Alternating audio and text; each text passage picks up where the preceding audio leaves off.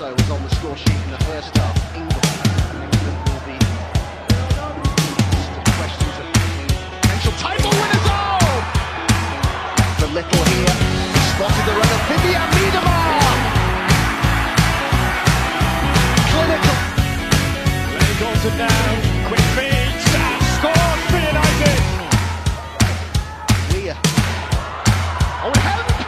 Oi, pessoal, sejam bem-vindos e bem-vindas a mais um episódio do Conexão FAWSL, o seu podcast do Planeta Futebol Feminino que trata exclusivamente do futebol feminino na Inglaterra. Estamos de volta com o episódio de número 35, o último episódio de 2022. Né? Um ano longo, um ano de muita coisa que aconteceu na WSL, tanto na temporada passada quanto nessa temporada que está rolando agora. Um ano de glória para o futebol feminino da Inglaterra a nível de seleções, né, com a seleção inglesa vencendo a Euro pela primeira vez em casa, com recordes de público, vitória na final contra a Alemanha, com o Wembley lotadaço. Foi um grande ano do futebol feminino na Inglaterra, um ano que está se encerrando, né, com a temporada 2022-2023 rolando aí no meio, né? Enquanto estivemos aí com a Copa do Mundo masculina, o futebol feminino continuou rolando na Inglaterra. É, estamos gravando esse episódio na segunda-feira, dia 19 de dezembro de 2022, pouco depois aí da última rodada da WSL em 2022. Na temporada 22-23, alguns times fizeram 10 jogos, a maioria fez 9, alguns poucos fizeram apenas 8 jogos,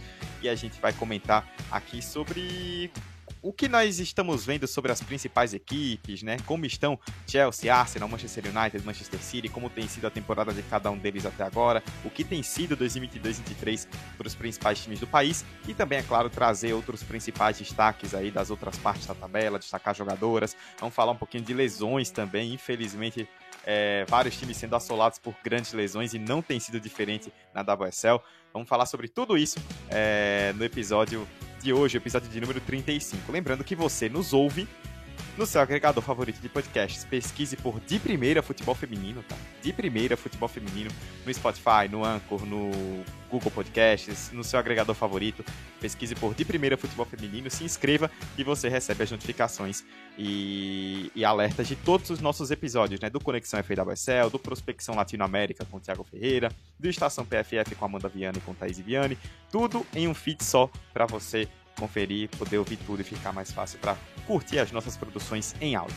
Eu sou Eduardo Costa, uma honra estar com vocês mais uma vez neste episódio de número 35 e estou com mesa cheia, vou jogar para cada uma para que as nossas craques e comentaristas se apresentem para esse episódio de número 35. Estou com Alicia Soares. Oi, gente, tudo bem? Passando para dizer que a minha equipe é líder do campeonato, por mais que tenha um jogo a mais aí, estamos no topo da tabela. Estou com Amanda Viana. Fala galera, prazer imenso estar aqui com vocês, né? A gente voltando a gravar, foi um semestre muito atarefado de todos os integrantes, então foi bem complicado para a gente conseguir aí um, um calendário, mas agora estamos de volta, vamos fazer esse balanço do que tem sido a WSL até aqui e bater um papo pelo, pelos destaques da temporada. Estou com Camila Villarreal. Bom dia, boa tarde, boa noite. Estávamos aí meio sumidos. Não estávamos nos quartéis, tá, gente? A gente estava trabalhando, estudando. Mas estamos de volta para fazer o rescaldo do que foi o 2022, esse campeonato tão maravilhoso. E fora Taylor, claro. Mas vamos, vamos falar disso mais, mais pra frente. É, definitivamente não estávamos nos quartéis. E estamos também com Patrícia Zen. Oi, gente. Um prazer estar aqui com vocês de novo depois de tanto tempo para mais um episódio é, e falar mais sobre o Arsenal e os outros times também que são importantes para a competição. Muito bem, então, episódio 35 do Conexão FAWSL começando agora para vocês. Simbora.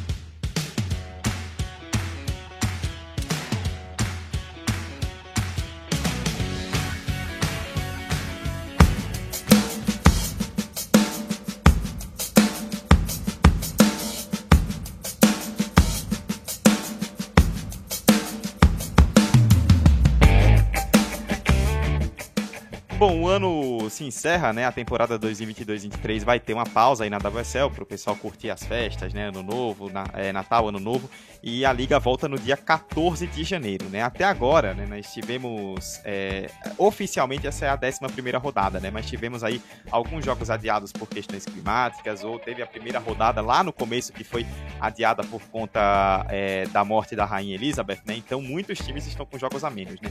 Oficialmente já foram 10, mas na tabela apenas três times fizeram 10 jogos, né? Chelsea, é, West Ham e Reading. O Chelsea é justamente o líder, com 27 pontos em 10 jogos, 9 vitórias e apenas uma derrota, seguido pelo Arsenal com 24 pontos. O Arsenal tem 3 pontos a menos, só que tem um jogo a menos também. Né? O Manchester United com 9 jogos tem 22 pontos, o Manchester City também com 9 jogos tem 19 pontos. Aí depois aparece em quinto o West Ham com 15 pontos em 10 jogos, Everton com 12 pontos em 9 jogos, Aston Villa também com 12 pontos em 9 jogos, Tottenham em oitavo com 9 pontos em 9 jogos, depois os quatro últimos, Liverpool com 8 pontos em 9 jogos, o Reading, que já fez 10 jogos, tem 7 pontos, o Brighton, que já fez 8 jogos, né, ele tem 2 jogos a menos em relação à tabela oficial, tem 7 pontos, e o Leicester com 9 jogos disputados, não pontuou ainda, né, foram 9 derrotas em 9 jogos, o Leicester caminha aí a passos larguíssimos para esse rebaixamento. Bom, como eu bem disse, o Chelsea lidera a, a, tabela com 27 pontos em 10 jogos, né? 3 a mais que o Arsenal, porém com um jogo a mais. E vou começar então justamente jogando para Alicia, que é a nossa embaixadora do Chelsea aqui no Conexão. Alicia, 9 vitórias em 10 jogos, liderança absoluta até o momento, 31 gols feitos e apenas 10 é, apenas 8 sofridos, perdão, em 10 jogos. Tá bom para você esse começo de campeonato do Chelsea? Cara, tá bom depois do primeiro jogo, né? O primeiro jogo aí que perdeu pro Liverpool, uma equipe, né, que subiu agora, é, que tava rebaixada, tava jogando Championship, né? Nesse jogo, assim, o Chelsea foi muito mal, foi muita bobeira ali, né? Foram gols de pênalti, então, assim, gols que. momento que poderia ter sido evitado ali.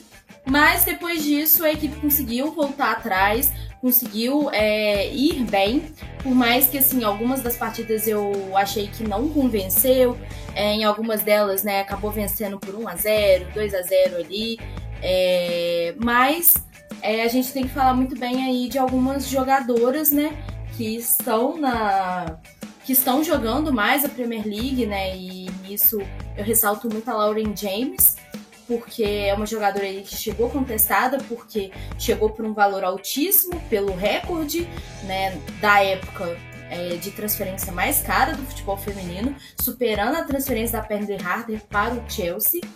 E, e ela chegou machucada, então teve todo esse tempo para ela conseguir se, é, conseguir se firmar ali fisicamente. Mas agora eu acho que ela tá sendo super importante, fez muitos gols importantes ali na Premier League, né? E era aquilo, né? Ela tava sendo muito importante ali na, nos jogos do campeonato inglês para que o, o trio que a gente conhece é, tivesse destaque na Champions League. Né? Mas o Chelsea acabou perdendo a Penley Harder agora na última data FIFA de novembro né? E aí ela teve que fazer uma cirurgia, ela ainda não tem previsão de retorno, e com isso algumas coisas tiveram que, que ser modificadas, né? Inclusive, assim, estilo de jogo. É, ainda não está me convencendo. Né, eu sei que aqui a gente fala mais da, da, do campeonato inglês, mas acho que assim os últimos dois jogos do Chelsea na Champions League, que foi contra o Real Madrid, empate com o Real Madrid, e a vitória contra o Vlasnia, é, eu acho que a equipe não é, não saiu da, da caixinha e fez ali só o protocolar. Né, e fazer só o protocolar não vai resultar no título da Champions League, muito menos no título do campeonato inglês, que a equipe é líder só porque tem um jogo a mais, né? Arsenal vencendo aí o, o jogo que, que deve, né? É, chega ali na, na cola né, do, do Chelsea.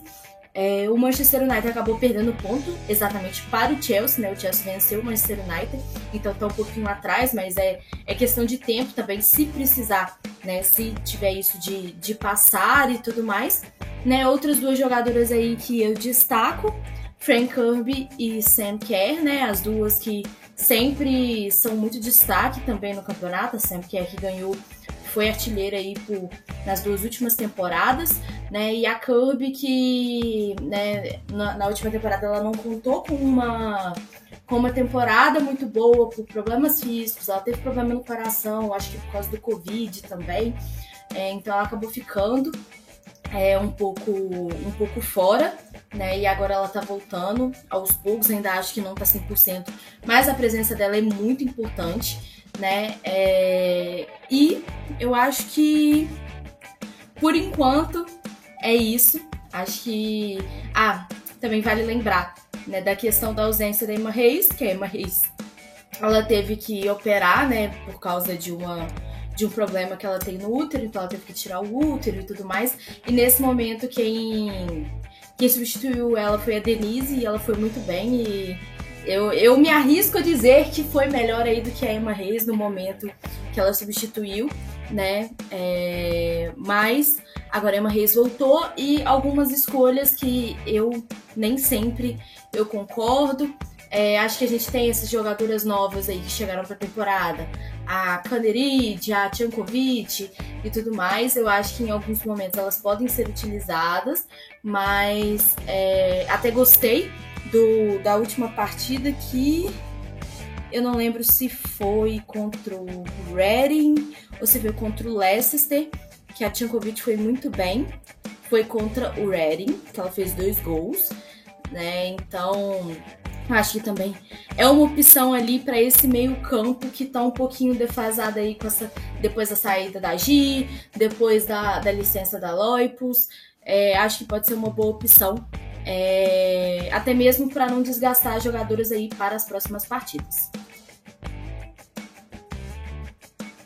Bom, é, a Alicia cobriu bem o, o Chelsea. Queria emendar algumas coisas aqui também. É, o, o Chelsea tem uma vantagem na Europa porque é uma equipe que costuma ter elencos recheados. E isso é, é, muito importante e a gente tem visto, né, com esse calendário doido a questão da Covid foi muito prejudicial para essa questão, pelo fato de, de termos muitas competições é, adiadas e com isso acabou condensando tudo. Então, uma temporada está emendada na outra. É temporada que emenda na Olimpíada, Olimpíada que emenda na temporada, que emenda é, em Euro, competições continentais, temporada e Copa do Mundo. Então, são, são muitos jogos e dentro da própria temporada, muitos jogos também. Então, o fato do Chelsea ter um elenco robusto, isso é muito importante, porque garante a Emma Reis ali é, rodagem, minutagem, ela consegue ter uma substituta, ainda que não do mesmo nível, mas uma atleta que, que ela possa colocar ali. Ela não precisa buscar no mercado. Por exemplo, como a Alice falou, a lesão da Pernille Harder a Reis não precisa buscar no mercado uma atleta para substituir a Harder, porque ela tem outras atletas já no seu próprio time que ela pode tentar encaixar. Então, isso é muito importante do Chelsea. Partindo disso daí, foram alguns reforços para essa temporada e, e, algumas peças que já chegaram para a equipe titular, né? Por exemplo, como a Kadisha Buchanan, a zagueira, que veio do Lyon, né? Ela, ela acabou ficando livre no mercado e Chelsea conseguiu a contratação. E, assim, essa parte defensiva foi uma das grandes críticas feitas sobre a temporada passada da equipe do Chelsea, que, que faltava equilíbrio, que era uma equipe que, que ainda não tinha conseguido encaixar essa questão de ora eu jogo com três zagueiras, ora eu jogo com uma linha de quatro atrás, a Emma Reis tem testado nessa temporada. Ela tem um trio fixo ali, que é a Magdalena Eriksson, que é a Millie Bright e que é a Kadesha Buchanan. Essas três atletas são titulares. Se é uma linha de três, são as três. Se é uma linha de quatro, a Erickson normalmente tem atuado como lateral esquerda e aí uma outra atleta atua na lateral direita. Ora, a FPRC, outra contratada, ora Nick Charles, então ela tá Jess Carter também, então ela tá variando esse sistema para ver o que encaixa melhor. Eu ainda acho que faltam ajustes, né? Em alguns, principalmente no início da temporada, é, a gente viu o Chelsea passando por algumas oscilações nas partidas, levando gols bobos, é, a parte das costas da zaga, né? Jogadas em profundidade ainda um pouco vulneráveis. Então, eu acho que são pontos que ela ainda precisa evoluir na equipe. Mas tem muitas peças ali que garantem a ela qualidade. Para passar por alguns destaques, né? A Alicia passou os dela, eu queria destacar a enorme temporada que vem fazendo o Guru Hayden. Para mim, ela é a principal jogadora do Chelsea na, na temporada. É, hoje eu a coloco no hall das melhores jogadoras do mundo ela é muito consistente, vem fazendo temporadas muito consistentes, mas essa 2022, 2023 tá muito boa. É um fator de desequilíbrio ali pelo lado esquerdo, é, juntando WSL e Champions League, ela já soma 15 jogos e nesses 15 jogos foram 15 participações em gols. Então ela tem uma média de uma participação, um envolvimento para gol por partida, sendo dessas 15, 13 delas em assistências. Então ela é a principal assistente do time. As jogadas que passam pelos pés dela normalmente tem ali um destino para o gol, né? Então tem feito uma grande temporada, tem servido muito bem os nomes aí de, da linha de frente. E outro nome que eu queria destacar é a Erin Cuthbert, ela aqui com a saída, por exemplo, da Gi, né, com a Melanie Leupolz ainda fora, a Leupolz que voltou a treinar, né, então muito provavelmente em 2023 ela vai estar disponível, mas a Cuthbert assumiu o papel de meio campista central. Ela que é uma atleta extremamente versátil, ela, ela pode atuar de diversas formas, na temporada passada chegou a atuar em muitos momentos na lateral direita, né, e ela tem feito um, um papel excelente como meio-campista central, muito boa em desarmes e interceptações, a leitura de jogo dela é excelente, bate muito bem na bola, tanto cobrando faltas e escanteios, quanto finalizando de fora. Então é um dos pontos de equilíbrio dessa equipe do Chelsea. Eu concordo com a Alice quando ela fala que ainda esperam algo a mais da equipe, mas é, eu acho que o caminho está certo, né? É uma equipe que eu sinto que está amadurecendo. E um discurso da Emma Reis, só para fechar essa parte, foi na questão da Champions, né? Que o Chelsea está classificado já no seu grupo, conseguiu uma classificação de forma antecipada num grupo difícil que tem PSG e Real Madrid também, né? Além do Vlasnia, mas o Chelsea conseguiu uma classificação antecipada e foi um alívio, porque na temporada passada não passou para a fase mata-mata, sendo eliminada por Juventus e Wolfsburg. Então consegue essa classificação antecipada e a Emma Reis fala: nós evoluímos é, em termo, em questão mental, nós amadurecemos. Ela falou isso após uma vitória de um jogo contra o Real Madrid, que o Chelsea ganhou por 2 a 0 Ela disse que se essa partida fosse em outros anos, muito provavelmente o Chelsea não teria conseguido a vitória. Então eu acho importante isso. Às vezes o desempenho não tá lá no alto, não tá dando, vamos dizer assim, show, às vezes tá, tá jogando de forma mais amarrada, mas tem sido uma equipe um pouco mais consistente e que tem muito, muito a melhorar ainda, mas faz mais uma boa temporada aí na, na Europa.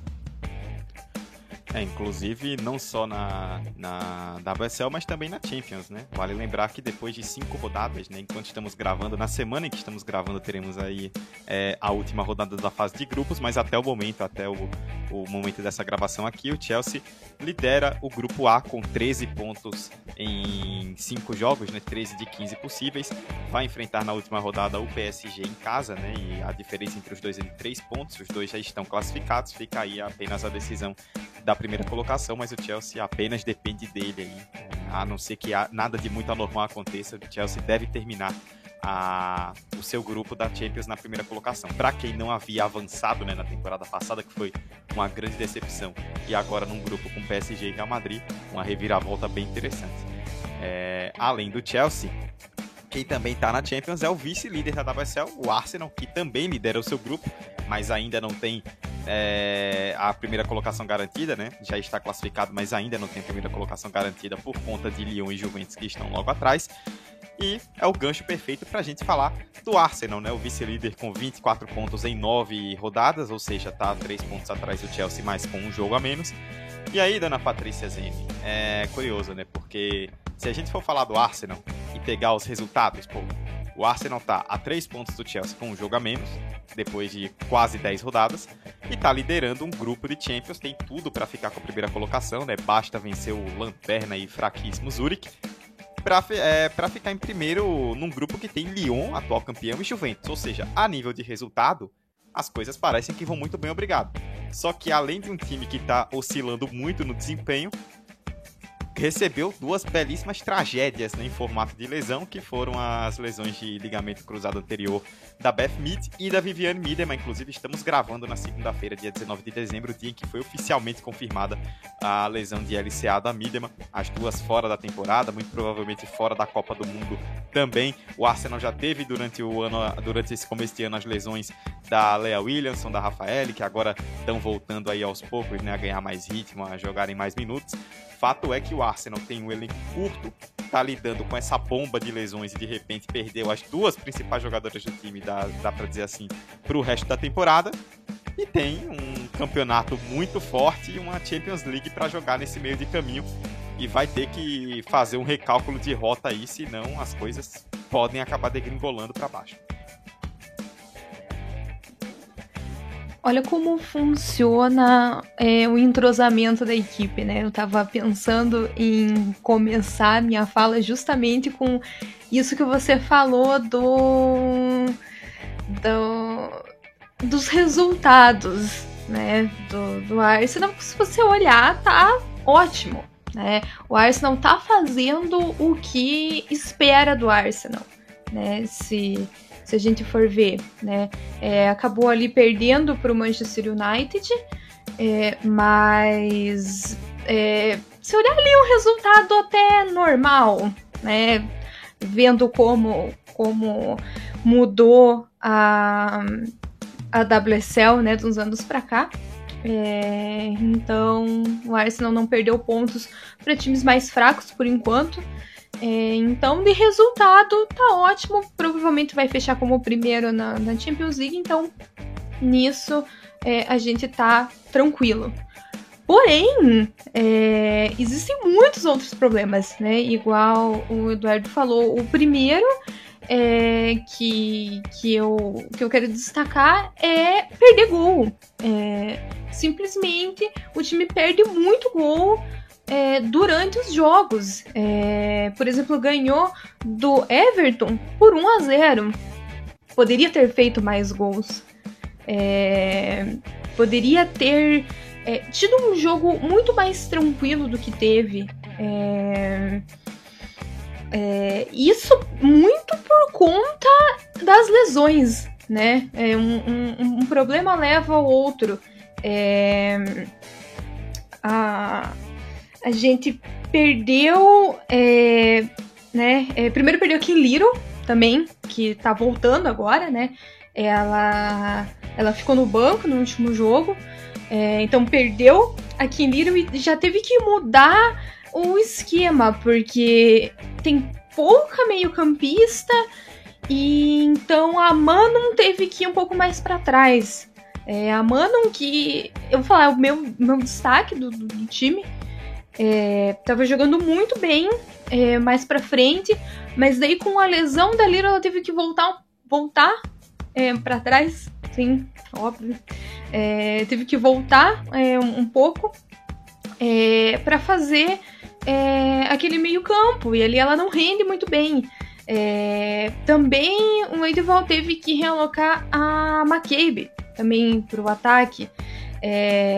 a Kathleen teve que ir pra lateral, fazer a lateral no lugar da McCabe. Kedley, que com, a, com as lesões da Lea Williamson e da Rafaele, teve que jogar na zaga, porque o Arsenal não tem outra zagueira. Tem a Rubemoy e tem a Bid. E a gente sabe como a Bid não traz segurança pro, pro time. Então, ela não tava jogando. Não tem outra zagueira. Quem tem, tem que improvisar a Kedley. É, a sorte foi que essas lesões é, não, não foram ali muito no mesmo tempo, porque senão quem que ia fazer é, isso, né? É, quem que ia fazer é, a lateral? Quem que ia pra zaga? Ia ter que colocar a Beat. É, então, o, o, maior problema do Arsenal foi não ter contratado, né, defensora meio-campista na, na janela. É, a gente sabia que isso ia acontecer. É, a gente conhece o Arsenal, sabe como o Arsenal tem histórico de lesões. É, precisa ter um planejamento para que é, consiga manter o ritmo a temporada inteira. É, ok, é, tem vários atacantes no elenco, ótimo. Contratou a Gil Queiroz, emprestou porque ela precisa de minutos, perfeito. Não, não, nada contra a contratação, inclusive gostei bastante. Mas só isso não é o suficiente. E agora se vê sem duas atacantes, as duas principais. É, isso afeta é, também na confiança das outras jogadoras. É, você não tem a capitã, você não tem as duas principais jogadoras. É, as outras precisam pegar essa responsabilidade. É, eu não sei é, direito como que funcionam as coisas dentro do clube, né? Porque infelizmente a gente não tá no dia a dia, né? Se a gente pudesse, estaríamos lá é, cobrindo os times é, para esses episódios serem muito melhores, mas não temos condições. É, né? Tamo, estamos falando daqui, pelo que a gente consegue ver. É, mas acaba afetando, né? Na conversa, afeta. É, a Forte perdendo muito gol, a Estina também. É, e, e, elas tendo que se adaptar em outras posições, é, né? É, por exemplo, é, pegar aqui um jogo é, contra o Manchester United e o jogo contra o Everton, né? Um foi uma derrota, outro foi uma vitória. Mas se a gente olhar as escalações, são as mesmas jogadores em posições diferentes. Isso afeta muito, afeta muito no, no, no, no desempenho. E daí acaba oscilando. O, o time acaba oscilando muito. É, e mais uma coisinha antes de, de eu passar. É, eu falei que a Manon era um dos meus destaques. Outro destaque é Zinsberger. É, quem me viu, me ouviu há algum tempo falando mal da Zinsberger não ia imaginar a reviravolta que ia dar na carreira dessa mulher. É... Óbvio, existem algumas falhas ainda, mas isso é completamente normal, né? É, no futebol ninguém ninguém mantém, não só no futebol, né? Em tudo, é, ninguém mantém é, uma, uma constante né, no alto. É, acabam né, tendo algumas falhas, mas ela está muito segura, é, fazendo defesas importantíssimas. É, então ela fica aí como meu destaque positivo do Arsenal, que, né, apesar de todas as reclamações, né, tá conseguindo por enquanto. É, temos que ver como que vai ser, né? Principalmente a partir do ano que vem, porque nesse, nesse próximo jogo, né, que vai ter nessa semana, é um, um jogo que é para ser tranquilo, né? Eu acredito que seja tranquilo é, pro Arsenal mesmo com esse time mais alternativo. Mas vamos ver se o time vai conseguir é, manter, né? Eu, eu acho que é importante também vencer, né? É, esses jogos, mesmo que seja de 1 a 0 é, é, o Arsenal tá fazendo certo, não pode deixar acontecer igual aconteceu o no jogo contra o Birmingham na temporada passada. É, esses jogos o Arsenal precisa continuar vencendo e tá vencendo. É, vamos focar um pouco mais nisso também. É, eu queria só pontuar rapidamente, né, que eu assino embaixo e corroboro com tudo que a Patrícia falou em relação ao Arsenal nesse começo de temporada. O que mais chama a atenção é que foi algo apontado né, bastante pela torcida. Foi o que a Patrícia citou, é o que a nossa queridíssima Kátia Valentim, que não está aqui presente hoje. Beijo para Kátia, se estiver nos ouvindo, certamente está.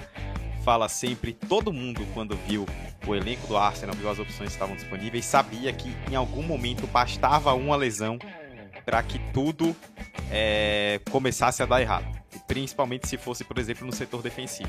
E o Arsenal teve, em determinado momento, as duas zagueiras fora, né? É menos mal que conseguiu passar por esse período com um pouco menos de turbulência, apesar dos pesares, né? Bem ou mal, conseguiu superar um pouco isso de uma forma não tão desastrosa. Mas, ainda assim, é um cobertor curtíssimo, que em algum momento pode acabar cobrando seu preço. É claro que qualquer time do planeta aí até fazer um pouco de advogado do diabo, qualquer time do planeta vai ter problema se as duas principais jogadoras rompem o ligamento cruzado em espaço de pouquíssimo tempo, né? De repente, um mês, um mês uns trocados, o Arsenal perdeu as duas melhores jogadoras com o LCA rompido. Aí, realmente, qualquer time do mundo, sejam, sejam os tops, sejam os mais fracos, que perdem suas duas principais jogadoras com esse tipo de lesão, vão sofrer. É natural que, que isso aconteça. Só que a questão é, você vai ter peças para conseguir fazer com que esse sofrimento seja o menor possível? Que agora foi o que eu coloquei no comentário até quando eu joguei para Patrícia. O Arsenal vai ter que fazer um recálculo de rota de mercado. Talvez ele não tivesse imaginando fazer algumas contratações em janeiro que vai ter que fazer no dia em que a gente está aqui gravando, começou a pingar, por exemplo, a informação da Depinha, né, de que o Arsenal está interessado realmente, existia uma sondagem. Vamos ver até onde isso vai para frente. Só que, assim, por mais que tenha perdido Mid, Mid Midema, não é só o ataque que vai precisar de reforço, né? Principalmente a defesa. A defesa é o setor que está sofrendo no Arsenal há mais tempo, não é agora, não é dessa temporada. E só antes de passar, que eu sei que a Amanda quer comentar também, fazer um destaque rápido, negativo, né? A a Patrícia citou alguns destaques positivos né, do, desse começo de temporada individuais. Né?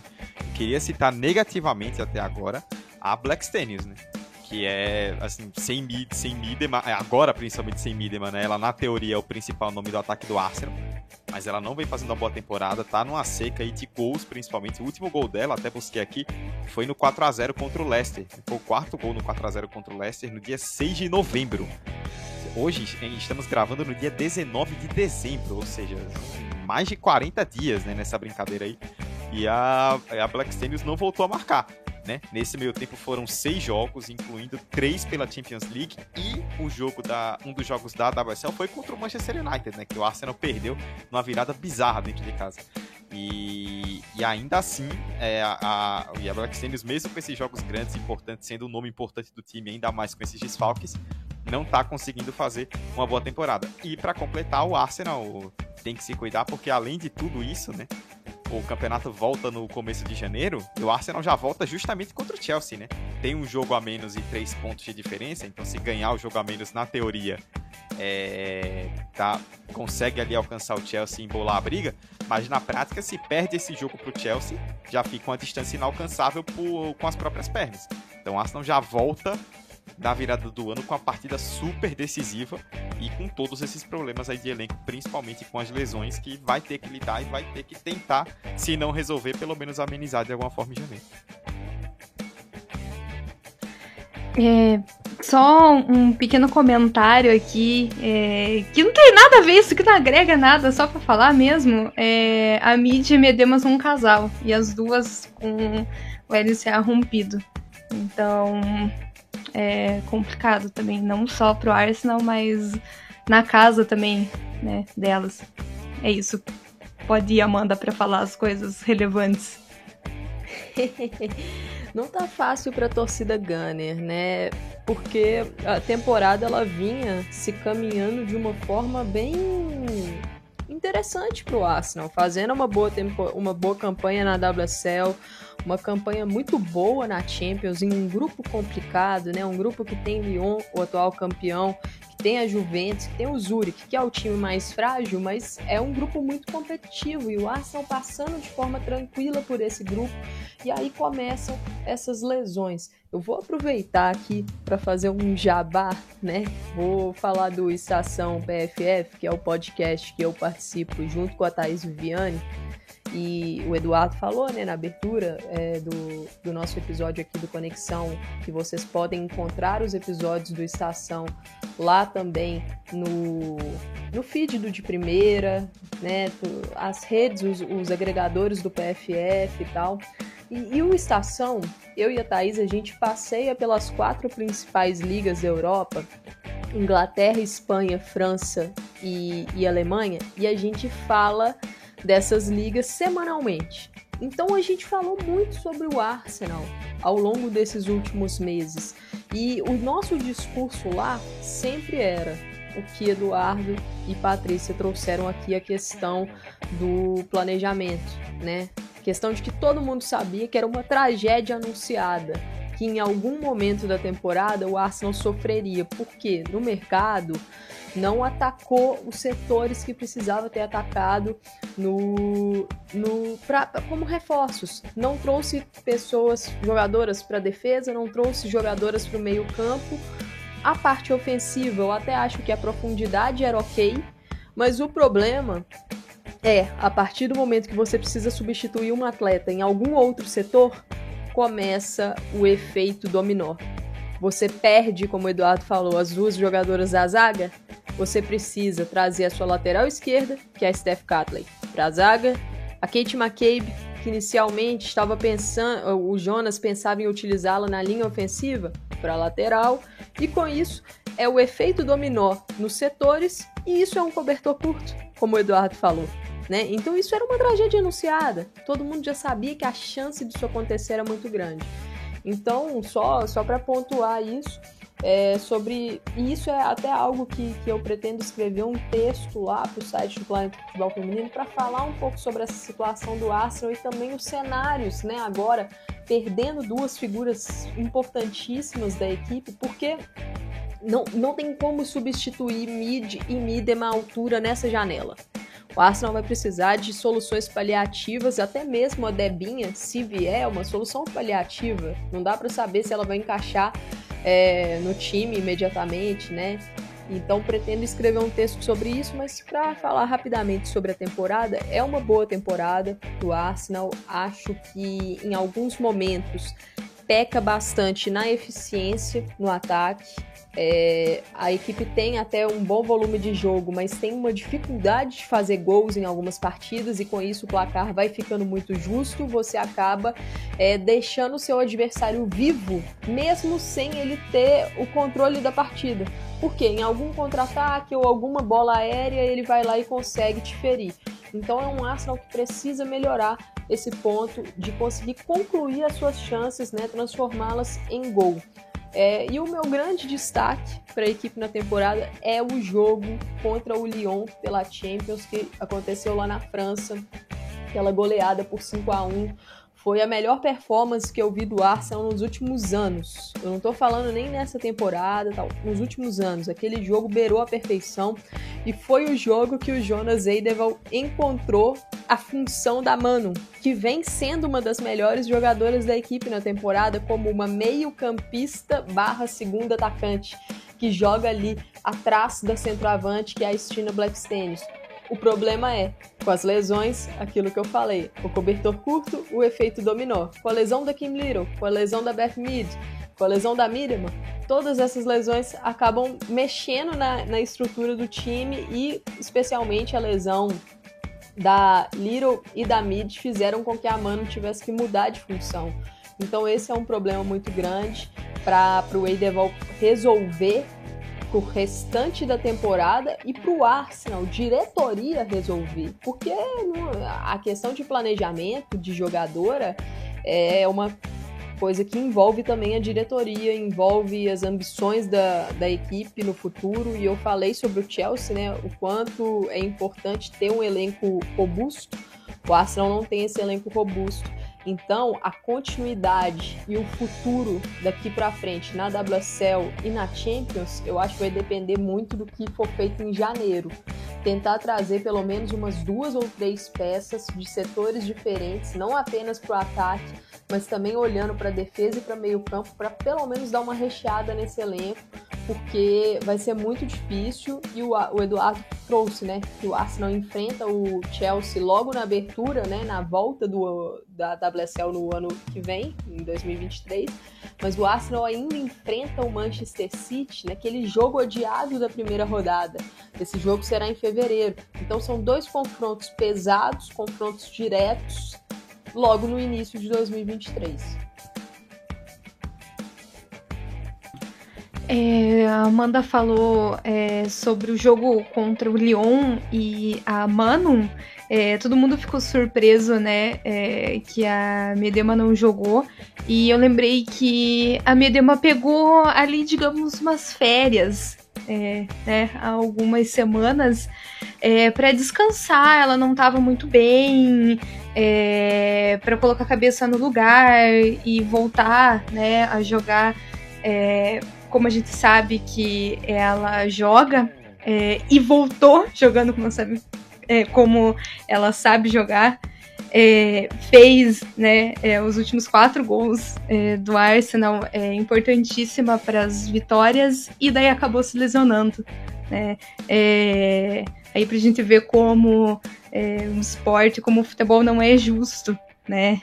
Fizeram todo esse planejamento com ela, e quando ela estava ali bem novamente, acontece essa lesão. Gente torce aí para que a Midema se recupere logo, né? Ela até postou uma mensagem nessa segunda-feira falando sobre o assunto, né? Vai ser uma recuperação longa, ela muito provavelmente vai perder Copa do Mundo também, né? Que começa ali no fim de julho. Desastre aí pro Arsenal também para a seleção holandesa.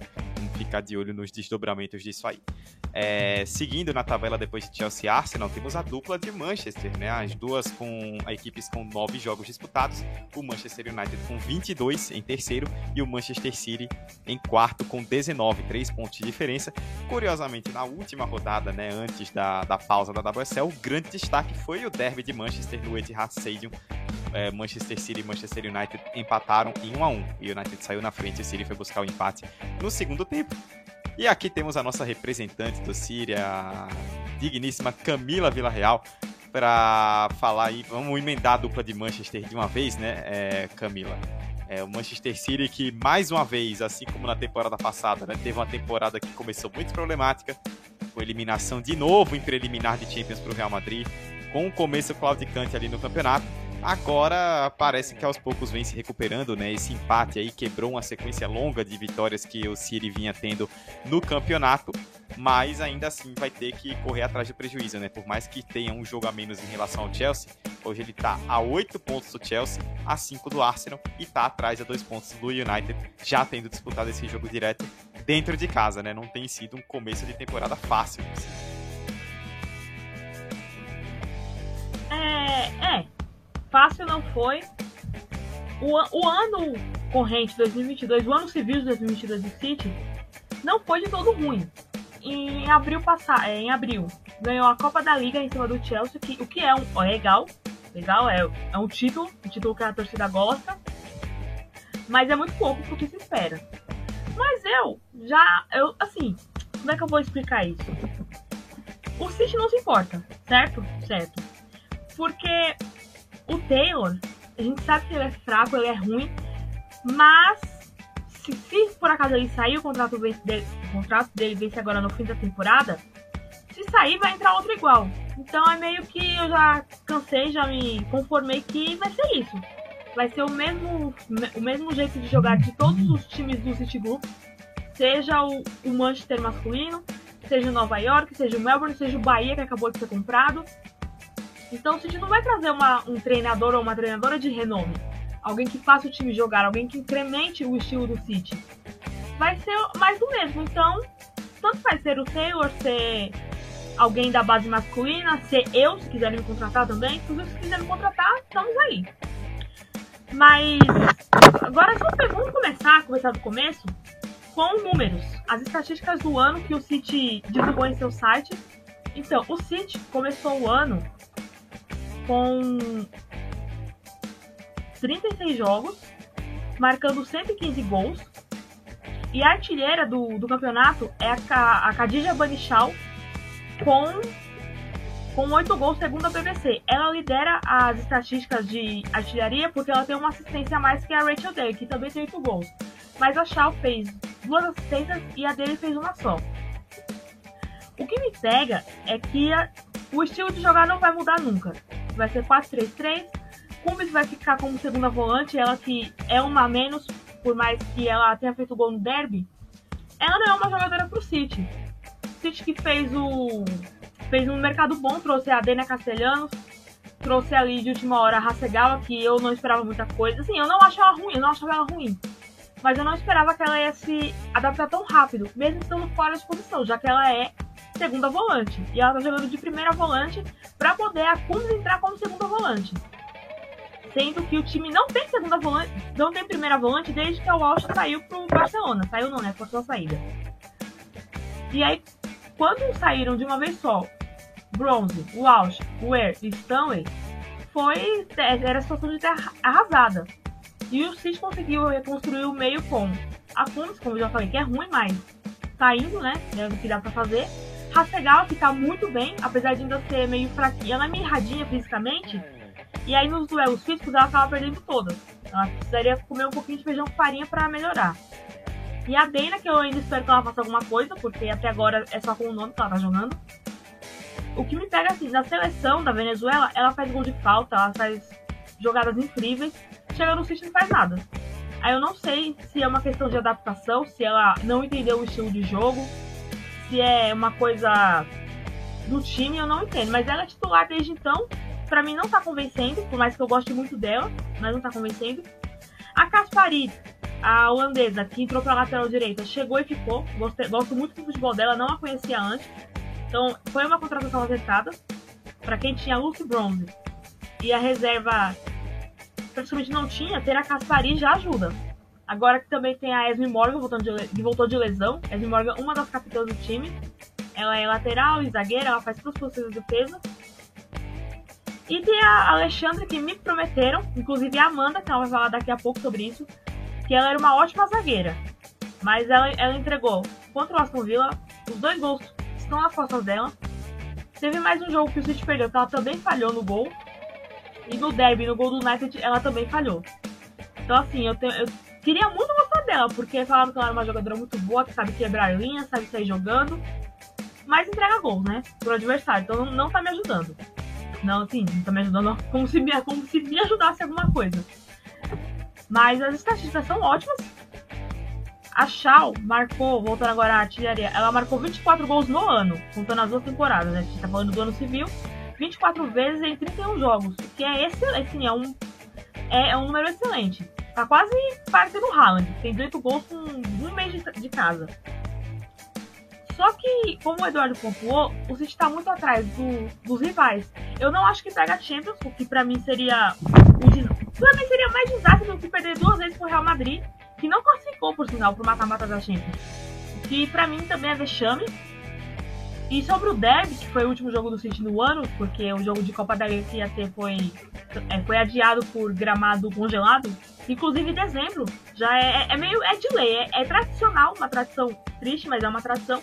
Chega dezembro, vários jogos são cancelados por gramado ou, ou tá alagado ou tá congelado. É uma, é uma tradição ao contrário, praticamente. Porque isso atrapalha todo o calendário, calendário atrapalha todo mundo. E o jogo que ia ser contra o Leicester, num estádio que eles alugaram lá, que não é no King Power, não rolou. Então só ano que vem. E o Derby foram 44 mil pessoas, o que é um recorde dos, jogos dos três jogos femininos que aconteceram até hoje no, no Etihad. Mas o ponto negativo é essas pessoas, esses 44 mil que foram ao Etihad, vão no próximo jogo em casa? O que me pega é isso. Eu, eu acho ótimo ter jogo no Etihad, eu acho excelente. Por mim, tinha toda, toda semana. Só que se vai 44 mil em um jogo e vai 2 mil no jogo seguinte, cadê os 42 mil de diferença? Claro, não vai caber 44 mil na Academy, que cabe 7 mil só. Mas deveria ter 3, 4 mil pessoas por jogo. E lembrando que metade do time. Não, metade não, vai. Uma boa parte do time é campeã europeia. Então você vai todo fim de semana, você vê a Chloe Kelly, você vê a Laurie Hank, você vê a, a Ellie Roebuck, então é uma galera que, que são estrelas nacionais, são estrelas mundiais, vamos dizer assim. e o público continua baixo, é, é de suspeitar. É o trabalho que o City tá devendo. Eu acho que o City deve nessa parte, parte de divulgação. Claro, também depende da vontade do povo ir. Mas a chama precisa ser acesa de algum outro modo que não seja só jogos rádio. Porque a gente sabe que não, não vai fazer. O City não vai fazer igual o Leicester, que todos os jogos femininos da, da WSL são no King Power, que é o estádio principal. Vai ser um ou outro ali, um, foi o derby esse ano, ano que vem pode ser um outro derby, pode ser um jogo contra o Chelsea, contra o Arsenal, enfim, algum jogo de grande apelo. E para encerrar, os meus centavos sobre mercado. Bem lembrado, hoje a gente está gravando 19 de dezembro. Saiu uma notícia que a goleira Daphne Van Doncelar, provavelmente falei errado o nome dela, ela é goleira do FC Twente, da Holanda, e, ficou, e virou titular da seleção holandesa na Euro, quando a, a, a Sarina, a Sari Van machucou, acho que foi a mão ou foi o ombro, e saiu e ela entrou no lugar. Ela é uma goleira ok, e ela praticamente se declarou para o City em uma entrevista a um jornal local, dizendo que ela está em fim de contrato com o Twente, né? O contrato vence agora nessa temporada 22-23, e ela praticamente se declarou: Eu quero jogar no Manchester City, é só me ligar. Eu acho isso ótimo. Se é uma boa jogadora e quer jogar no City, eu acho excelente, porque apesar de todos os problemas que o time tem, não, é um time que não tá classificando, não vai classificar para Champions, não está na zona de Champions nesse momento. Provavelmente não vai classificar porque eu não vejo os rivais perdendo pontos bobos.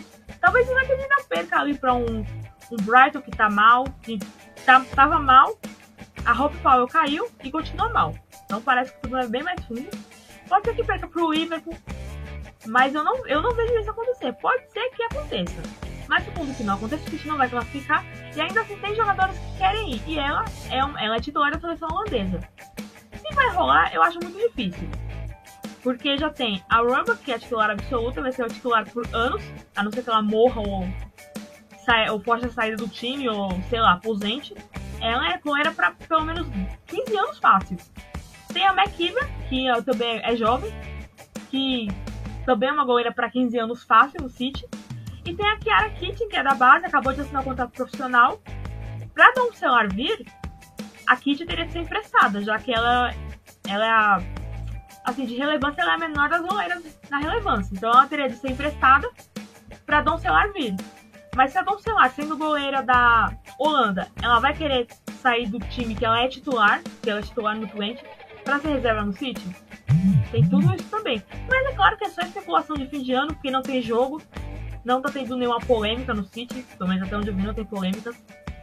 E. E é isso, agora, é agora é mercado mesmo, vai ser mais coisa de especulação. E só uma pitadinha sobre o United. Quem falava que o Max Skinner era ruim, vai ter que. Vai ter que engolir. Opa, saiu uma caneta. Vai ter que engolir cada palavra, porque ele é bom sim. No primeiro tempo do derby, o time engoliu o City. O United engoliu o City.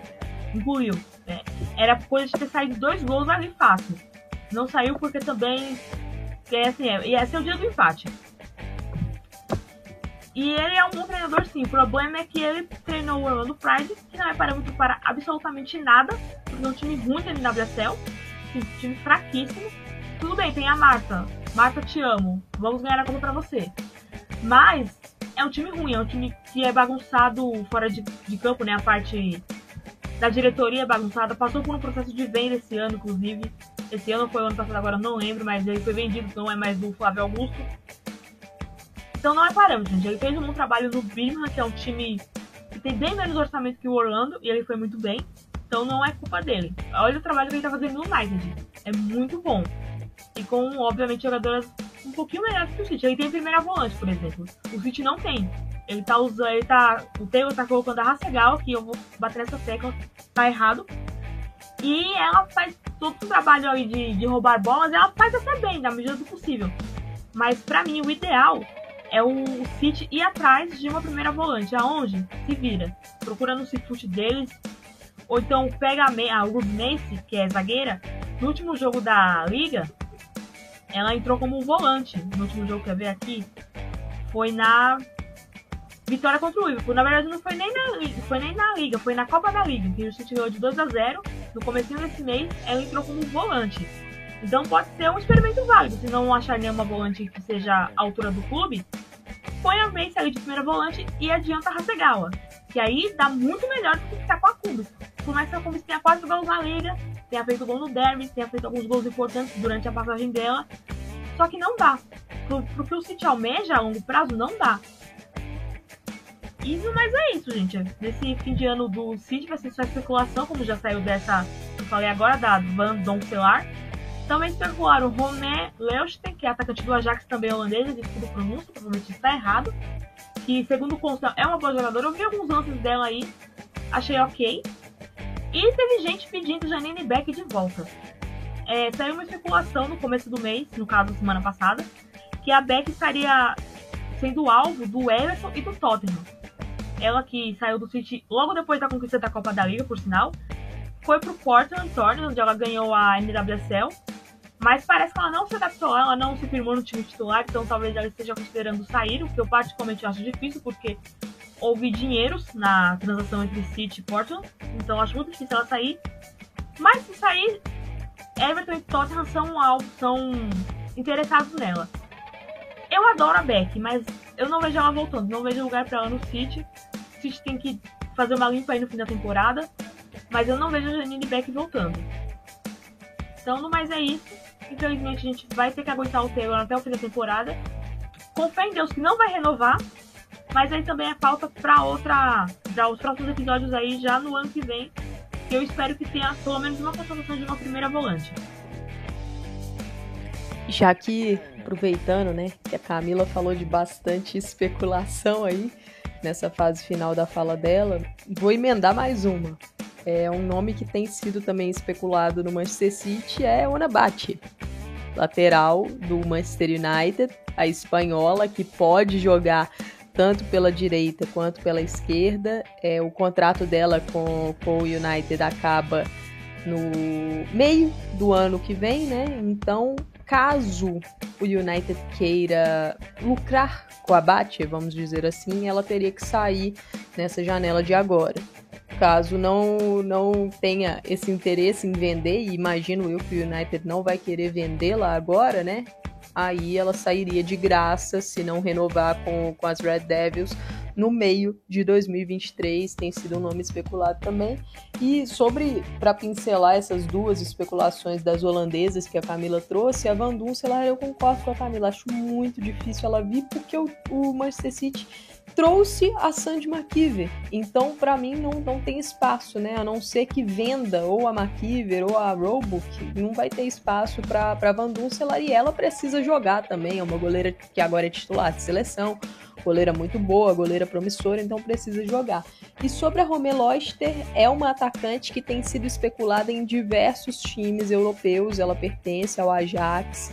E, e ela está sendo especulada em Real Madrid, em Lyon, tal. É uma, uma jogadora muito promissora que já tem um quê de realidade, né? Ela fez boas performances na fase preliminar da Champions League, até fez gol no Arsenal, tem, tem gol na Euro, por exemplo. Então é um nome interessante e eu acho que o City precisa de uma jogadora dessa característica da Loster para vir ser reserva da Bunny Shaw. Porque com a aposentadoria da Ellen White, o City acabou sem tempo para poder buscar uma, uma reserva para Shaw. E a Shaw tem jogado muito bem. Eu tô nessa com a Camila, tem sido aí uma das jogadoras favoritas para acompanhar nessa temporada.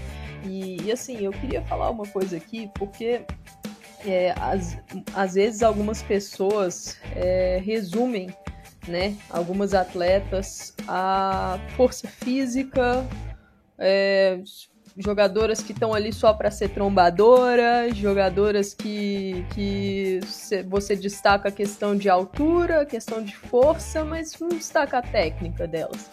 E, e assim, isso às vezes acontece com a Shaw, e ela é uma jogadora inteligentíssima, uma jogadora muito técnica e que tem feito uma temporada espetacular. No, no jogo mesmo contra o Manchester United, que a Camila citou, o derby, é, ela não fez gol, E ela é artilheira do campeonato, ela tem marcado em vários jogos e ela não fez gol nessa partida. Só que ela foi vital para que o Manchester City conseguisse ficar no jogo e ela foi vital no lance do gol, na inteligência dela de segurar as duas zagueiras, de conseguir abrir espaço. No lance do gol da Laura Cumbs, ela arrasta a Miri Turner e a Maia Letícia para abrir o espaço para Cumbs. Então ela é uma, uma jogadora que ela vai além do porte físico dela. Sim, ela tem um porte físico avantajado, é uma jogadora muito forte, é uma jogadora alta e que dentro das suas características ela faz uso disso, mas ela vai além. É uma, uma atacante que tem uma, uma inteligência para o jogo, um feeling de espaço muito grande. Ela é ela se movimenta muito bem, ela sabe jogar fora da área, ela não se resume a uma centroavante de área, né? Então acho que, que a gente precisa valorizar também e fugir de alguns estereótipos para tratar de, de certas jogadoras. E outra questão sobre o City é, essa, assim, a minha opinião é contrária da Camila. A gente já conversou em off sobre isso. E, assim, é normal você ter opiniões contrárias, porque cada um vê o jogo de uma forma, então isso é plenamente normal, que é sobre a questão da Laia Alexandre, eu acho que ela tá fazendo uma temporada muito boa no Manchester City. É, o início dela foi um pouco difícil, até pela questão da adaptação à liga, que para mim é normal. Você vem de uma liga espanhola que tem algumas características, cai numa liga inglesa, num time diferente, num time que teve um início conturbado, então é, acho que, que esse, esse começo dela é complicado, mas é, ela é uma jogadora que ela se encaixa muito bem nas ideias do Gareth Taylor, que é um treinador que gosta de uma saída de jogo com toque de bola, que gosta de ter a bola, de ter esse controle. Ela é uma zagueira construtora e, e, ela é muito importante na progressão do jogo do Manchester City. A gente percebe que o jogo passa muito por ela e também passa pela Alex Greenwood, que é a zagueira pela esquerda e que tem características semelhantes de passe, né, de conseguir encontrar uma bola um pouco mais longa, de fazer a ligação com as jogadoras de ataque. Então é muito importante isso e eu acho que a Laia tem, tem se destacado. É, um outro ponto importante para falar de City é a Hasegawa, que a Camila também trouxe. E, e assim, a saída da Kira Walsh, hoje você não consegue substituir a altura Kira Walsh, porque para mim a Walsh é junto com a Patrick Jarro do Barcelona também, né, e com a Lena Oberdoff, as três são as melhores volantes do mundo né, as melhores camisas 5 do mundo. Então, muito difícil você substituir esse tipo de jogadora, principalmente no tempo que o Manchester City teve, que não teve tempo, no caso. Então, conseguiu trazer a Hasegal ali no apagar das luzes da janela e foi um grande reforço. É, a japonesa é uma jogadora muito inteligente, uma jogadora muito técnica e que tem um controle de bola muito grande e, e já estava adaptada à liga, porque jogou por uma temporada no West Ham.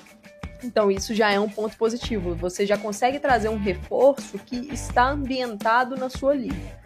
Só que a Hasegawa, ela não é volante, na minha visão. Ela é um misto de uma camisa 8, uma segunda meio-campista, com uma camisa 10, uma meia armadora. Eu acho que ela é um misto disso. Ela não é uma camisa 5. E no time do Gareth Taylor, ele tá usando ela de camisa 5 como volante. E eu não julgo, porque realmente faltam opções, né?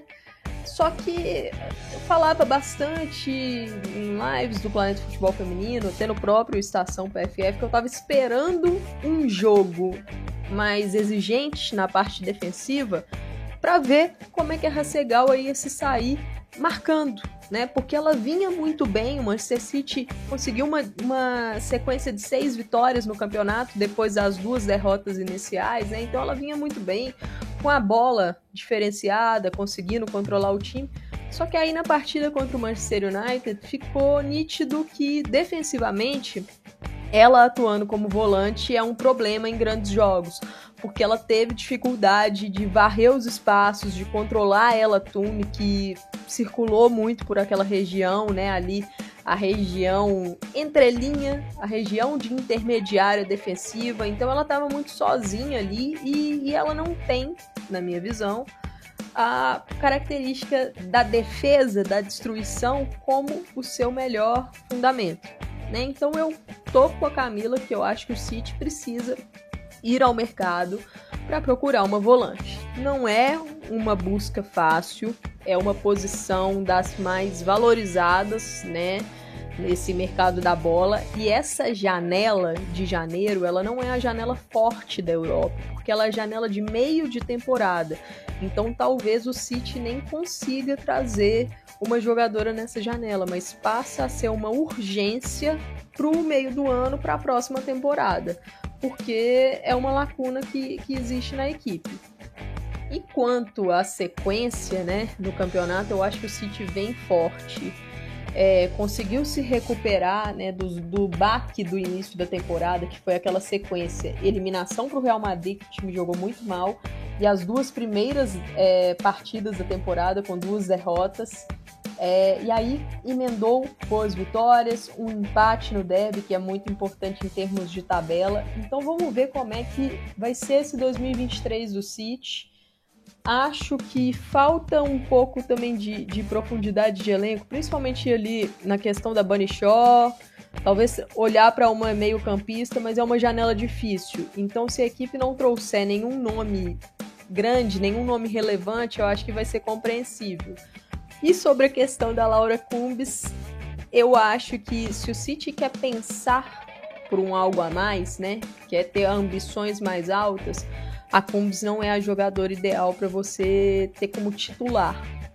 Eu acho que ela é uma atleta hoje nota 6. E ela é regular e ela tem feito uma boa temporada de forma regular mas ela deveria ser uma jogadora de elenco e não uma jogadora para decidir. Porque nos grandes jogos você precisa ali, pelo menos é questão que imagino que o Manchester City ambicione, né? Voltar a ganhar uma liga, voltar a estar numa Champions fazendo uma campanha relevante, eu acho que precisa de um algo a mais para o setor. Então, pensando no final da temporada e pensando na próxima, acredito que o Manchester City vai precisar dar uma turbinada nesse elenco. Mas foi uma ótima recuperação da equipe do Gareth Taylor nessa temporada e estou muito curiosa para ver qual, qual vai ser o destino do 2023 do City. Porque se a gente for comparar com a temporada passada, o City acordou antes dessa vez. Na temporada passada, chegou muito bem no final mas não conseguiu ter força suficiente para brigar pelo título. Nessa, conseguiu acordar mais cedo e tá ali. Qualquer tropeço de, de Chelsea, qualquer tropeço de Arsenal, ainda existem confrontos diretos com o Arsenal. Ainda tem dois, com o Chelsea ainda tem um, então o City está ali para beliscar um algo a mais. E agora, Vamos, vamos falar né, sobre o outro time de Manchester, o Manchester United. A Camila já trouxe a questão do treinador, que eu acho que é vital a gente falar do Mar Mark Skinner. Porque ele é um treinador que às vezes ele é muito criticado, mas eu acho que o trabalho dele no United é um trabalho sólido. Se a gente for notar as duas últimas temporadas da equipe, a última sob o comando do Skinner e a anterior sob o comando da Casey Stoney, foram duas temporadas que o United competiu muito e bateu na trave nas duas. Terminou em quarto lugar, é, sendo que em momentos do, do campeonato liderou o campeonato e foi perdendo o fôlego da metade para o final. Né? E assim, essas temporadas elas têm até elementos muito semelhantes. Um elenco curto, a equipe vai perdendo jogadoras com lesão, atletas importantes. As substitutas não não estão ali à altura, né, para fazer a diferença que as titulares vinham fazendo e o time começa a perder fôlego. Acho que para esse ano é, o United fez algumas contratações interessantes, conseguiu dar uma, uma encorpada no seu time titular. É, acho que a sacada na Maia Letícia foi sensacional. É um reforço que que chega para ser titular e ser titular por muitos anos da, da equipe ali na zaga. Então foi muito bom. E tem atletas que vivem ótima fase. A Ona Batia vive uma ótima fase. A goleira Mary Earps vive a melhor fase da carreira. A Ella Tune e a Alessia Russo estão em momentos assim, é, principalmente depois da Euro, né, que já vinham de uma temporada boa antes da Euro, mas a Euro veio para ser ali o ponto alto desse início de carreira delas, que são jogadoras jovens. A Katie Zellen está num momento muito bom, talvez o seu melhor momento na carreira. Então é um time que, que tá muito bem. E eu acho que o Skinner tem aí o dedo do treinador, né? No caso, é, é muito forte nisso, porque ele conseguiu transformar uma equipe é, competitiva, em ser competitiva, que tem alguns pontos fortes, como marcação-pressão, como bola aérea, é fortíssima a bola parada do United, é um time que tem uma transição, um contra-ataque muito forte, então são alguns fatores né, que, que entram aí nesse DNA dessa equipe. Ainda acho que tem um elenco curto, acho que precisa se reforçar, só que eu acho que a questão do United é como será a segunda metade de temporada do time, começando agora em 2023 porque nos anos anteriores foi justamente onde a equipe perdeu força. Então a curiosidade é: 2022-2023 será diferente? O United vai conseguir uma vaga na Champions? Porque eu acho que a questão aqui nem é título. O título do Manchester United, assim, talvez alguns torcedores escutando isso possam ficar até com raiva, né? Por falar que o título do Manchester United é uma vaga na Champions, mas na minha opinião é porque é o que o time está almejando nesses últimos anos e vem batendo na trave. Então, conseguir uma vaga para competição continental será um sucesso. Se vencer a liga, se vencer a WSL, vai ser a cereja do bolo. Mas eu acho que o objetivo principal do United é ir para a Champions e conseguir montar um bom projeto, vender um bom projeto para as jogadoras que estão com o contrato terminando. Mary Earps, Bate e Alessia Russo, as principais. É, tem contrato terminando no meio de 2023, então o time, a gente escuta né, notícias vindas do próprio treinador Mark Skinner, da imprensa inglesa, que o United está tentando renovar com esses atletas, sabe que é muito difícil. Conseguir uma renovação longa com a Ella Tune, então isso é muito importante para garantir uma peça e mostrar assim: ó, o projeto do clube é um projeto sério, a Tune renovou com a gente. Então o desafio do United vai ser se manter competitivo, conquistar essa vaga da Champions e torcer para conseguir renovar com essas peças-chave. E a gente acompanhar, né? Como é que vai ser. Eu tô torcendo muito para que o United consiga manter esse fôlego. Eu acho que essa briga entre esses quatro principais times, é, pelo título e pela vaga da, pelas três vagas da Champions, vai ser uma briga muito emocionante. E só para fechar do United, a equipe mostrou um poder de reação muito grande, né? O tropeço do United nessa temporada foi a derrota para o Chelsea teve aquela derrota, a equipe na, naquele momento daquele jogo vinha 100% no campeonato e não tinha sofrido gols. Então foi um duelo duro, perde, sofre gols e aí tem uma resposta imediata na rodada seguinte, vencendo o Arsenal no Emirates. Então, é, é, acho que mostra resiliência, mostra recuperação. Conseguiu empatar com o City. A gente pode até pensar que foi um jogo que o United até produziu um pouco mais para vencer tal, mas empatar com o City no Etihad eu acho que é um bom resultado, pensando em futuro mesmo do campeonato, em força, então acho que está no caminho certo.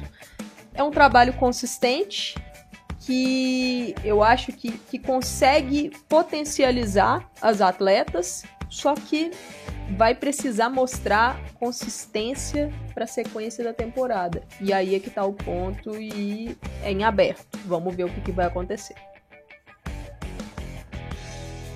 É, vale lembrar rapidamente sobre o Manchester United, né? Uma coisa importante é que o, o United ele está encerrando o primeiro turno daqui a pouco, né? Faltam três jogos, faltam dois jogos para o United fechar o primeiro turno e ele já enfrentou os principais rivais da parte de cima da tabela, né?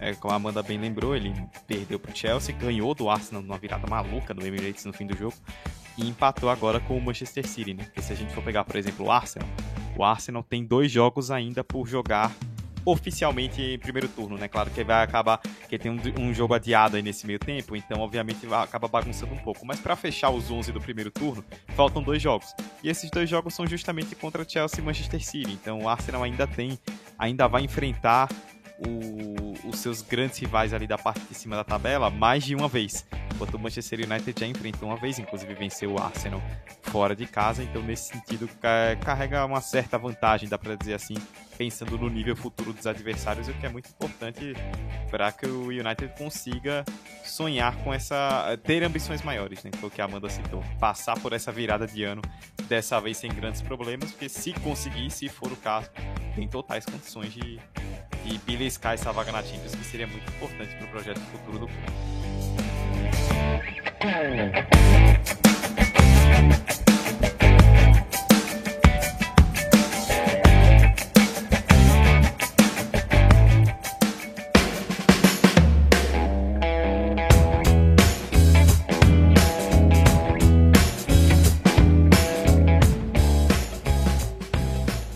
Pois bem, nós passamos aí então pelas principais equipes do campeonato, né? O top 4 com Chelsea, Arsenal, Manchester United e Manchester City.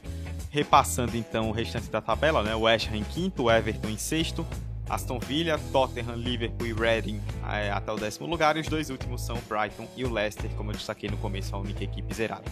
É, a gente vai passar, né? Vou jogar para Amanda que ela vai trazer também alguns destaques aí dessas outras equipes. Eu queria pontuar rapidamente a Rachel Daly, né? Oito gols no, no, campeonato, é a artilheira empatada com a Shaw, né? A, a Camila falou bem da Bunny Shaw, né? Quando citou o Manchester City.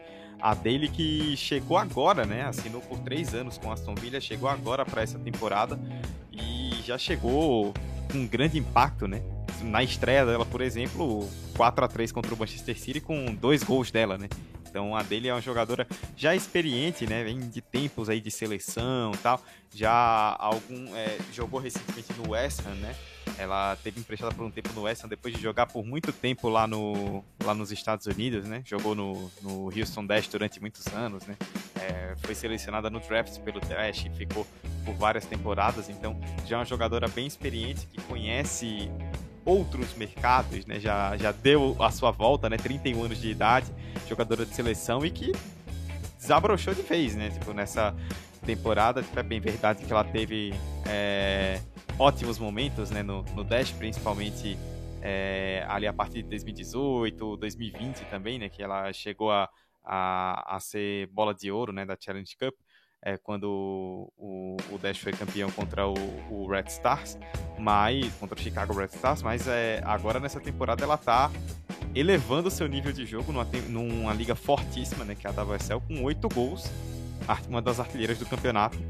E, bom, ou, ou, o pessoal vai ter que desembolsar uma graninha aí pra. Ou Aston Villa vai passar a faca em alguém, se alguém quiser comprar e tem muita gente precisando, ou ela vai ter bons tempos aí de serviços prestados ainda ao Aston Villa. Amanda, quem mais você quer destacar? Quer pontuar algo mais sobre a dele ou trazer outros destaques do campeonato?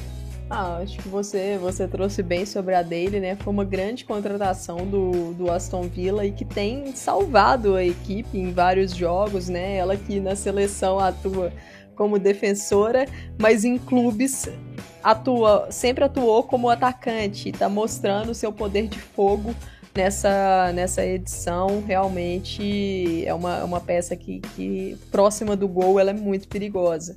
É, eu queria passar rapidamente sobre as outras equipes, né, trazer alguns destaques sobre elas. É, vou, vou aproveitar até a ordem da tabela, eu acho que isso vai facilitar aqui. O West Ham faz uma. tá em quinto, faz uma, uma campanha. É uma equipe que tem oscilado bastante, né? E só que tem um destaque, para mim, na verdade, dois destaques muito bons desse time do West Ham. A Dagny Brynjasdottir, a islandesa, tem cinco gols no campeonato e ela tem sido muito decisiva porque ela é muito forte no jogo aéreo. Então, quando tá difícil, ela vai lá e consegue decidir na bola parada. É uma meio-campista que, assim, ela não se resume apenas ao jogo aéreo, né? Ela consegue ali é, boas ações no meio-campo, destruindo, mas também conseguindo progredir para o ataque. E a outra jogadora que eu queria destacar do West Ham é a Viviane Sei, que veio né, nessa temporada para a equipe. Ela estava no Bayern de Munique, acabou o contrato, o West Ham buscou e o início de WSL dela é muito bom. A adaptação dela foi automática, é, tem feito ali gols, mas também tem sido importante na movimentação do ataque. Então válido destacá-la. Passando para o sexto colocado, que é o Everton, é, não tem como a gente não falar da Gil, né? Gil Queiroz, que pertence ao Arsenal, ela foi contratada pelo Arsenal nessa, nesse início de temporada. E antes da janela fechar, o Arsenal emprestou a Gil para o Everton por uma temporada. Um, um movimento até bom, porque no início da temporada, olhando para a profundidade ofensiva do Arsenal, a Gil teria pouquíssimos minutos. Então, uma jogadora jovem como ela, ter minutos é importante. Então, ela vai para o Everton, um time com muitas jogadoras jovens, um treinador novo, Brian Sorensen, que começa aí é, um novo projeto. É, como eu falei, muitas jovens, só que a Gil tem enfrentado muitas lesões nessa temporada e isso tem prejudicado muito a evolução dela. Ela já chegou lesionada no Everton e como a contratação dela pelo Arsenal teve alguns embrólios lá com a situação do Barcelona e tal, ela perdeu a pré-temporada. Então ela já, já chegou assim, fisicamente já estava complicado e ela teve uma lesão durante a Copa América pela seleção brasileira. Então ela já chega lesionada. Acho que o Everton está fazendo uma coisa muito certa, que está tendo muito cuidado com ela. Então, não está acelerando os processos, não está desgastando mais ainda. Então, ela tem entrado nos jogos com minutos controlados, jogando 15, 10, 20 minutos no máximo nas partidas, porque são lesões recorrentes, problemas musculares, problema no quadril. No último jogo, pela válido pela Conte Cup, né? Agora mesmo no mês de dezembro, nesse último final de semana, ela teve um problema no ligamento do joelho por assim, questões que, que a, a comissão falou, né, lá do Everton, não foi algo sério, mas é mais uma lesão. Então a Gil tem tido um pouco de falta de sorte nisso. É uma temporada difícil para ela e sem sequência fica realmente complicado, né? Ela que fez aí o, o seu primeiro gol pelo, pelo Everton. É, foi um belo gol, então acho que foi, foi muito legal vê-la marcando, né? Foi no jogo contra o Tottenham. É, então, acho que para isso dar um boom para ela, para que 2023 seja um ano melhor. Ela que existe a especulação de que a Gil possa retornar para o Arsenal nessa, nessa janela de janeiro, é, o time possa pedir aí é, o fim do empréstimo dela, né, por causa das questões do Arsenal de, de elenco, de jogadoras lesionadas. A minha opinião sobre isso é: eu não traria a Gil de volta pelo simples motivo de que ela tem enfrentado lesões. Então eu acho que não seria bom para nenhuma das partes envolvidas.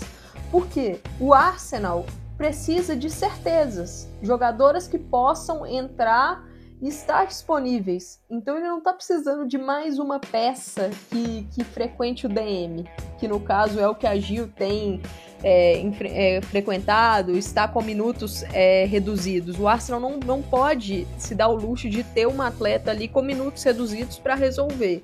Então acho que isso seria ruim. Seria ruim para a Gil, porque acho que, que às vezes ela teria pouco espaço, pelo fato de não estar tá, em alguns momentos fisicamente inteira.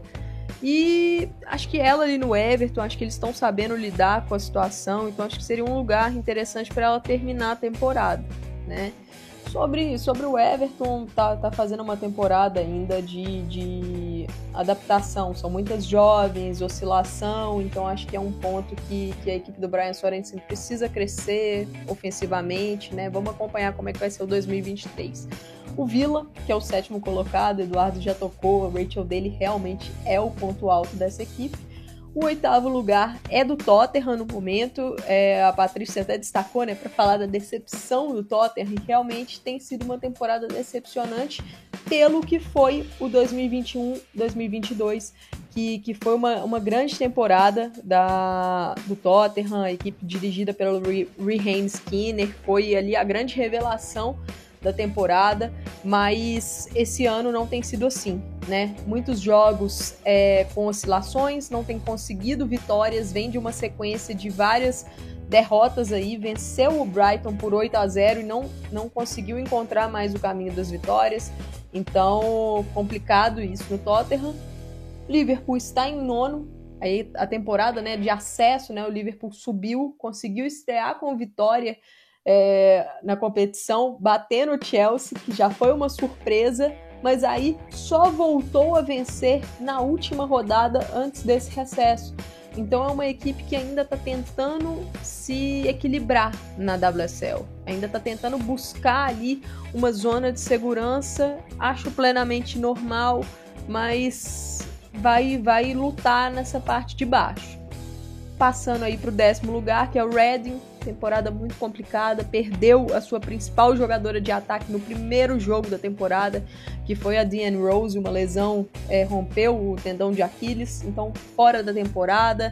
É, o Redding tem sofrido bastante, com algumas lesões, mas é, dificuldade de, de, de segurar na defesa mesmo, tem até reagido no final das partidas, mas tem levado aí alguns gols, então não tem conseguido sair dessa zona lá de baixo.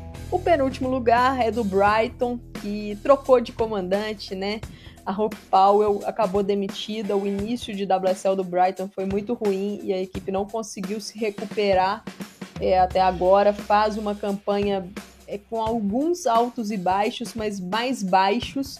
Mas eu queria destacar uma jogadora que eu acho que em janeiro as equipes deveriam buscá-la, especialmente as equipes da WSL que precisam de jogadoras de lado de campo, que é a Kate Robinson, ponta, atua normalmente pela direita, é, teve seu primeiro chamado para a seleção inglesa com a Sarina Wigman na última data FIFA, né, na data FIFA de novembro. Ela tem feito uma temporada muito boa pelo Brighton, apesar da fase da equipe. Veloz, inteligente, ataca bem o espaço, consegue cumprir funções táticas, então eu acho que vale quem tá precisando. Alô Arsenal, alô Manchester City, alô United, alô todo mundo que tá precisando de uma ponta e atrás dela, porque com certeza vai ser uma jogadora que vai ficar mais valorizada com o passar do tempo. E fechando o Lanterna, o Leicester, zero pontos, não conseguiu vencer nenhum jogo, perdeu todos eles. Tá realmente complicado para as Foxes nesse, nesse campeonato. Vários jogos em que não tem conseguido ser é, competitivo e pela forma como a tabela tá, o Leicester já tem sete pontos de diferença para Brighton e Reading. É, tem até um jogo a mais que o Brighton, um jogo a menos que o Reading. Então tá, tá difícil ver um cenário que o Leicester vai escapar e não será o rebaixado. Mas vamos acompanhar 2023 ainda tem muito jogo, tem muito campeonato para rolar e talvez um milagre possa acontecer. É, vale lembrar, inclusive, só antes da gente fechar, que apenas o Lanterna é rebaixado, né? Então, considerando aí que o Brighton já tem. O Reading e o Brighton, que são os do. O, o décimo e o décimo primeiro tem sete. E o Reading, que é o Lanterna, tem zero. Com quase um turno disputado. É muito ponto de um time muito fraco para tirar em tão pouco tempo. Então, realmente o Leicester aparentemente caminha a passos largos aí para retornar, né? O Leicester que é, é, esteve, né? Na, ano passado conseguiu se salvar, né? Foi o penúltimo colocado, conseguiu se salvar em uma temporada de, de estreia na WSL. Aparentemente nesse ano é, vai ser muito difícil conseguir é, manter, né? Esse, essa vaga na primeira divisão.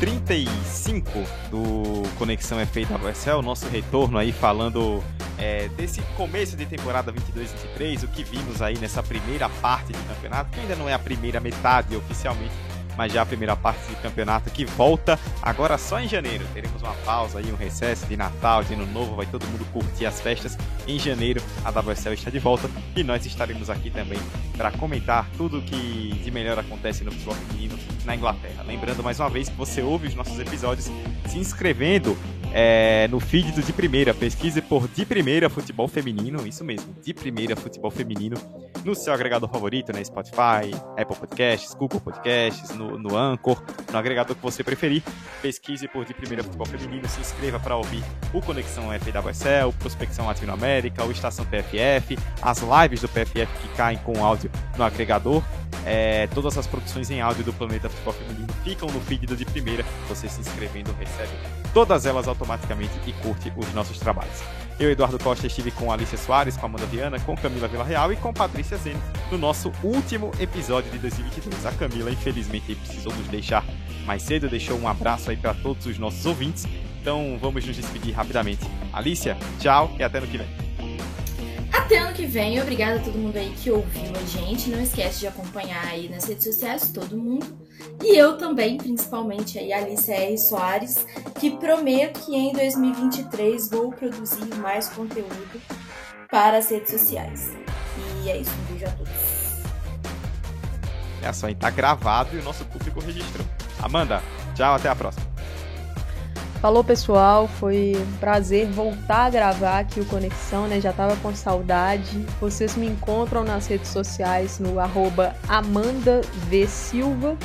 É, qualquer coisa, mandem dúvidas, se quiser, podem interagir que, que a gente bate um papo por lá. Agradecer aí vocês terem ficado com a gente até agora e também a paciência, né, já que a gente não conseguiu gravar com regularidade nesse segundo semestre de 2022, mas agradecer a audiência e desejar também um feliz Natal e um próspero ano novo até 2023 para todos.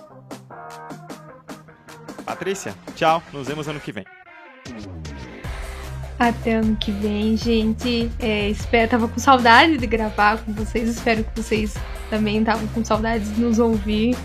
É, já que todo mundo tá falando das redes sociais, quem quiser me seguir é patriciazene, é, pra gente falar é, muito sobre o Arsenal e reclamar um pouco também do time. É isso, gente. Feliz Natal, feliz Ano Novo e até ano que vem.